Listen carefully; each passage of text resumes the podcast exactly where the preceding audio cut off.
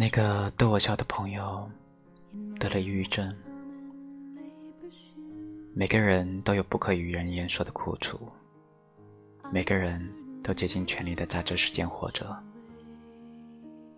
当我们忍不住要评价别人的时候，请记住，你不是他，你不知道他经历了什么。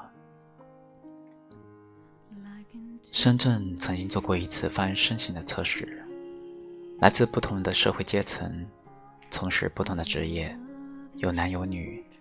他们测试的内容也很简单，就是读一段类似下面这样的文字：爱了一个少年一千五百七十四天，其中闹了二十七天，等了八百二十五天，现在连等待的机会都没有了。没吃晚饭，加班到一点，大家整个人都是晕的。好希望有个人可以看穿我的内心，明白我的感受，不离不弃的陪伴我。我经常连哭几个小时，哭到手脚发麻，也有时候像没事儿的人一样。我真的好累，我不想上课，不想见室友，我害怕学校，我好想休学啊。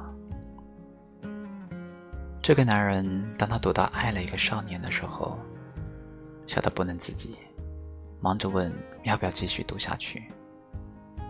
不只是他，所有人读的时候都毫无例外的笑了。笑完之后，他们紧接着就是开始随意评价：太年轻啦，一看就知道是没有经历过生活。你不想学习，我还不想工作呢。一看就是单身狗写的，哇塞！现在的人都好早熟啊。既然那么痛苦，那就分了算了。可是接下来却出现了非常戏剧性的一幕，这些人集体变得沉默。当第一个男人读到：“当你看到这条微博的时候，我已经走了。我熬过了一千五百八十四天。”终于在今天凌晨结束了。我一生没有做坏事，为何会这样？他心里咯噔了一下，陷入了沉默。原来，他读到的是哥哥张国荣遗书里的最后两句话。当这个男人读到：“我以为时间会让我好些，但这几年就算出来了，我还是摆脱不了这个想法。”抱歉，我不期待有人能够原谅我。再见。演斯巴尔微博，二零一八年十二月十二日自杀离世，时年二十一岁。他再也笑不出来了。那个说早熟的女孩，她读到的是：我知道会这样做。是因为我无法忍受和面对未来，还要与这些痛苦和剧痛相处。张纯如，二零零四年十一月九日自杀离世，时年三十六岁。这是用一生的时间和精力来写南京大屠杀纪实，揭露日军禽兽罪行的作家张纯如。这个女孩脸色的神情。再也轻松不起来了。那个说“那就分了算了”的女孩，她读到的是：“请理解我的挣扎与无奈，原谅我的自私与懦弱。”再见。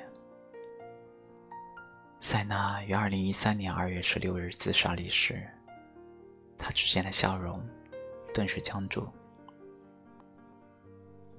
是的。他们读到的所有文字都是抑郁症患者自杀前最后写下的，这是他们自杀前发出的最后的求救信号。可是，在别人眼里却成了矫情、好笑，没什么大不了的。这是何等的讽刺！其实，很多抑郁症患者，他们刚刚患病的时候，只是想要被理解，被真正的关心和倾听。他们害怕别人异样的眼光，更害怕随意的评价与标签。他们在自杀之前都做过同样的事情，会发出求救信号。但是，当他们的求救信号一直被视为矫情，一直被忽略，那么这些抑郁症患者便会放弃自我求救，走上绝境。知乎上有个问题：抑郁症的表现有什么？最高赞的评论不是症状的描述，不是学术的解释，而是一句戳心的自述。没人觉得我病了。他们只是觉得我想太多了。抑郁症这个病最难最难的就是完全不被理解。大家持有的态度是：要么觉得你不是病，是作，要指责你；要么觉得你是精神病患者，要远离你。两种态度都很残忍。很多抑郁症患者都有过不被理解的经历。在一次节目访谈中，乔任梁说：“我们并非一无所有，我们还有病。”当时人们只是觉得他是矫情和搞笑。在乔任梁生前，他曾多次遭遇键盘侠的围攻和谩骂。他去世前的一段时间里，他的经纪人就注意到，乔任梁关闭了朋友圈，很少去发微博。因为在那段时间里，他害怕自己说错话，更不想被别人议论。韩国组合成员金钟铉在抑郁症自杀之前，李泰民曾经推荐一首日文歌给他，《平行间的恋上你》。金钟铉觉得非常好听，听着听着，突然靠着车窗开始哭泣。李泰民当时觉得他太情绪化了。说着说着，还笑了起来。金钟铉曾经在电视节目上崩溃的哭着说：“大家对于我是什么样的人，好像并不关心，没有几个人想去了解我真正的样子。人们只是按照自己的想法来判断。”于是，他在安排好了所有的后事，把钱全部打给姐姐，看着好朋友的电视剧播完最后一集，最后。才选择离开。还有峨眉山景区那个二十一岁的女孩，在众人的深深劝阻中，毅然决然的纵身一跃，跳崖身亡。他去世后，人们在他的遗书里惊讶的发现：我并不是没有去倾诉过，不是没有尝试过救自己，也不是没有尝试过求救。然而，要不是就是被当成笑话。要不，他们就是觉得我想不开，不被理解，不被关心，没有人想要真正的了解自己。他们松开了一个个想要活下去的理由，直到最后，松开那一根救命稻草。活着，对他们来说就已经很痛苦了，还要面对这样的待遇，他们心里有多难受啊！在 TED 上有个演讲，说的是一个美国警察 Kevin 的故事。金门大桥是全世界自杀事件最多的地点之一。在 Kevin 的巡警生涯里，他曾经救下过两百多人。有一天，Kevin 又接到了无线电消息，说桥上的人行道上有个人可能想要自杀。他骑着摩托车看到了一个年轻人准备跳河，他劝住了他。在之后的一个半小时里，他在那里一直听年轻人讲述自己的抑郁和绝望。最终，那天夜里，这个年轻人决定再给自己一次机会。后来，Kevin 问这个年轻人：“是什么让你回来，并且再给希望和生命一次机会？”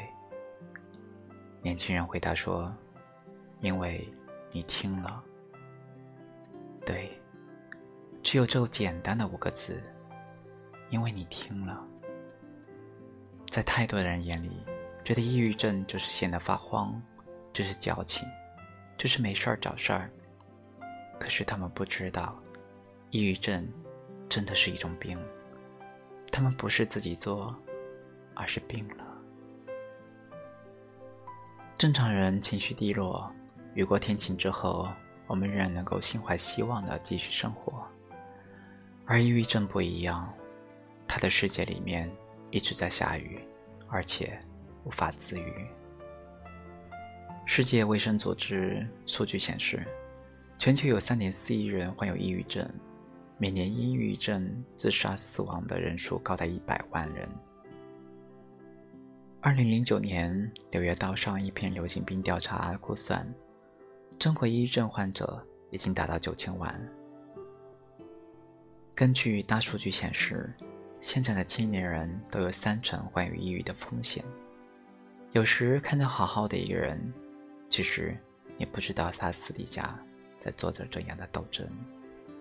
就像香港女歌手卢凯彤，三天前还在社交账号上微笑自拍，宣布自己要做一件大事儿，可是转身就毫无预兆的从二十层高楼坠落自杀。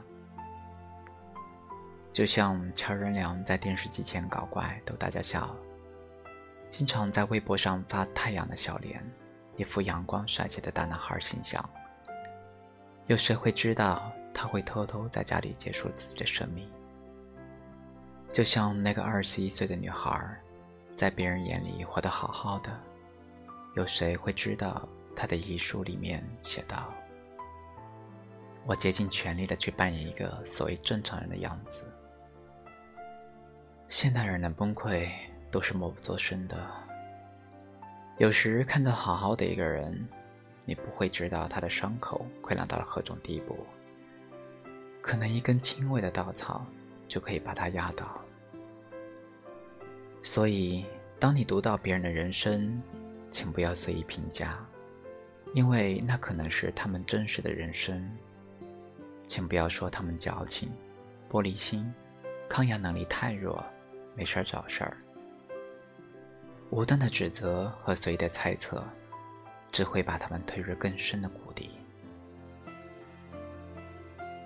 每个人都有不可与人言说的苦楚，每个人都竭尽全力的在这世间活着。当我们忍不住要评价别人的时候，请记住，你不是他，你不知道他经历了什么。如果有一天，你身边那个活泼开朗的朋友告诉你，他心里很难过，请不要笑话他，也不要质疑他，给他一个拥抱，说一句“我会一直陪在你身边就好”。